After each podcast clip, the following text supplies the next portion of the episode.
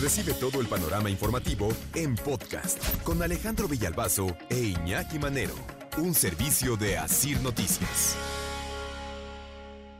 No hay que perder la capacidad de asombro. Eh, sobre un cateo en el penal de San Miguel, allá en Puebla, este penal tristemente célebre, eh, entre muchas otras cosas, por lo del niño Tadeo.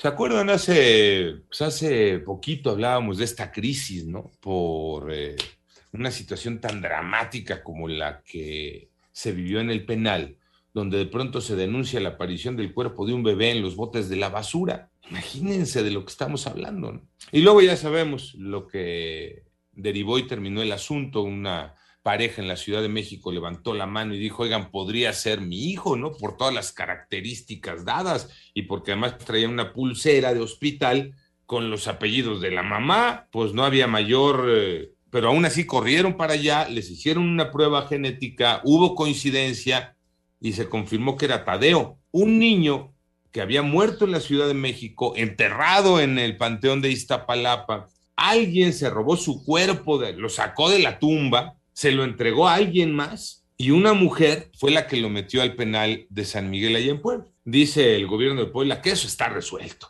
¿Por qué? Porque hay cinco personas involucradas, dos custodios, dos reos y una mujer que sería quien metió el cuerpo del niño al penal. Pero eso de resuelto entre comillas, porque a la fecha no nos han explicado para qué se utilizó el cuerpo de Tadeo en el penal. Bueno, sí no porque para el gobierno de Puebla la explicación fue que el cuerpo del niño fue utilizado para demostrar el poder de un grupo sobre otro, cosa que pocos creemos y volteamos y le decimos al gobierno de Puebla y yo me chupo el dedo. ¿Por qué les hago todo este recuento? Por lo que nos decía Gaby García desde Puebla a las, hace una hora, seis y cuarto de la mañana.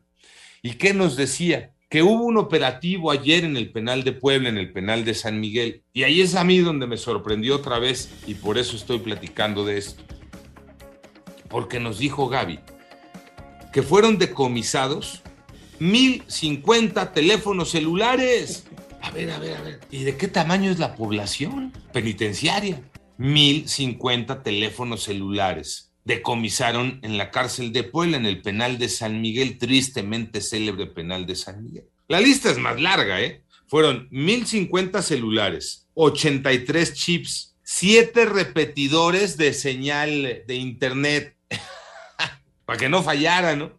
Una contadora de billetes, pues es que el negocio deja. ya para que tengas una contadora de billetes, Tocayo Iñaki, es porque el negocio deja. Sí, pues en efebo, ¿no? En efectivo. Es que ahí no hay. Eh, solo faltaba que estuviera una terminal punta de venta, ¿no? Sí, sí, sí, sí. Para los que no saben ni firmar un cheque, ¿verdad? Pues el efectivo lo. Pues sí, nada más metes ahí eh. tu tarjeta y tu clave. Pero se lo roban. También encontraron 13 pilas para celulares, 20 memorias USB, dos bolsas con carcasas para celular. Cinco bolsas de cables cargadores y audífonos inalámbricos, una bolsa de audífonos inalámbricos y una bolsa de pilas para recargar teléfonos. Me quedo, sin duda, con... Serían dos cosas, los 1050 teléfonos y los eh, siete repetidores de la señal Wi-Fi. Pero ya, centrándonos en los teléfonos, 1050.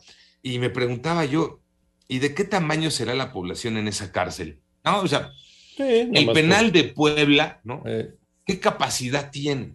De manera oficial, tiene una capacidad para 2.100 internos. Si tenían 1.050 celulares, quiere decir que había un celular para cada dos internos. Aunque en realidad sería uno para cada tres, porque hay una sobrepoblación del 44% y hay poco más de 3.600 reos. Oye, pero si hay 3.600 reos y tienes más de mil teléfonos, Está bien. La tercera parte de la población carcelaria tiene celular. Tenía acceso al celular porque espérame, no, no, no, no, no, no, no, aquí está. Hay más todavía. Sí, sí, sí. Estos teléfonos los tenía un reo que los rentaba o los vendía dependiendo de las posibilidades de sus compañeros reos. Ah, bueno, negociar. Ese reo era el es o era el dueño de la tiendita del penal. Ya saben que en los penales hay como concesiones, ¿no? Sí. Bueno, pues una de las concesiones, la tiendita del penal, la tenía uno de ellos, y ese era el que manejaba, movía todo el eh, tema de los teléfonos, eh, el zar de los celulares. Ah, me gustó eso. Está bonito. Sí, el zar de los celulares. Ese cuate montó todo un negocio ahí en el penal de Puebla. Les rentaba o les vendía los teléfonos a sus compañeros. La renta era todo un día. O sea, la renta era por día. Y ya el que tenía más billetito, pues pagaba por comprar un teléfono celular. Ahora se está investigando ahí en Puebla. Si es que de casualidad, ¿no? Así nada más de casualidad. Esos teléfonos se utilizaron para cometer algún delito. Por ejemplo, el de extorsión. Ah, no, no, pues no creo. ¿No? No, Ah, pues es que nomás yo creo no que dejar, querían los pero- teléfonos nada más para saber cómo está la familia, ¿no? Claro, para hablar, Claro. que no se, que no se peguen los frijoles ahí en la casa y oye. Eh, sí. Sí, no, ay, para extorsionar. No, no, aquí no. Qué mal pensados somos. Pobrecitos tienen derecho a hacer una llamada telefónica. Sí. Es inhumano. Hace unos días el propio gobernador de Puebla negó eh, que, que en el penal hubiera cosas así. Ahora tuvo que salir y reconocer. No, pues que creen que sí. No, pues que creen que sí. ¿no? País. Oye, qué negociazo. Y uno levantándose a las 5 de la mañana me cae. Como para. No, además, increíble cómo le hacen para meter este número de celulares al penal. Digo, Ajá. por favor, digo, hay alguien ahí mismo, y precisamente no de los que están eh, condenados y sentenciados, ¿no? Los que están, eh, que les permite la entrada de ese tipo de celulares. Y, además que no se supone que en todas las eh, eh, cárcel- cárceles, este tocayo Iñaki, Están tienen estos aparatos para bloquear señales de celular. No, Tocayo, ¿qué estás diciendo? ¿Cómo en todas? Se supone, No, ¿no? No, no, no. Es en algunas y en donde hay lo bloquean los reos porque ellos tienen el control de ese sistema Ah. de bloqueo de señal de teléfonos celulares. Tienen el bloqueador del bloqueador. Sí, Sí. sí, no, no, no, qué cosa estás. Ojalá, ¿no? Pero además, ojalá y sirviera, porque cuando, para, ¿de qué sirve que esté el eh, aparatito que bloquea la señal de los celulares?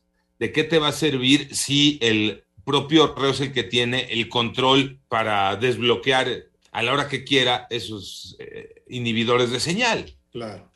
Sí. Sí, una cosa queda clara, nunca, nunca vas a recibir una llamada de algún funcionario pidiéndote derecho de réplica, ¿no? Por lo que dijiste que pasa en los penales. No, pues, Porque ¿quién no, no podría? tienen, tienen cara para reconocerlo. O sea, no tienen cara para decir otra cosa. De Es más, yo. ¿no? Yo me quedo, ya saben que yo siempre soy mal pensado. No. Y si te dijeron que hay 1050 en el decomiso, quién sabe cuántos más había, ¿eh? Ah, no, claro. Esa es la cifra baja, ¿no? Sí, claro, ese, ese ya es la cifra rasurada, Oficial. ya es la cifra del decomiso decomisado. Eh, Ya lo exprimieron, Tocayo. No, claro, los que se quedaron ahí porque hubo un Pues acuerdo, porque hubo un moche, y, y claro, los que dejaron ahí, nada más esto es para tapar el ojo al macho, ¿no? O sea, Sí. para que ya, ya no digan, de por sí van a criticar, ¿no? Villalbazo Iñaki, pero no. es- Ay, pero si, pero si tú, ¿qué?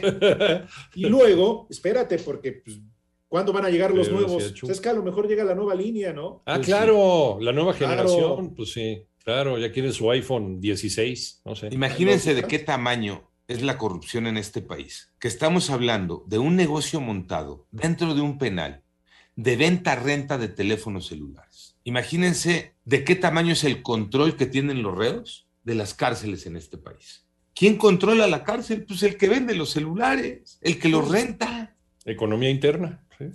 Por Dios, pero además, ¿qué tipo de economía? Porque, No. ok, lo de la tiendita, bueno, pues una manera de sobrevivir uno y de que los otros tengan para surtirse, ¿no? Y de aprender, sí. Pero desde el momento en el que ya tienes una tiendita en el penal y se la das a un reo para que la controle, ya le estás dando poder a alguien. Entonces, entonces, ¿para qué nos hacemos güeyes, no? Con- no, ¿cómo va a haber? No, pues miren todo lo que hay.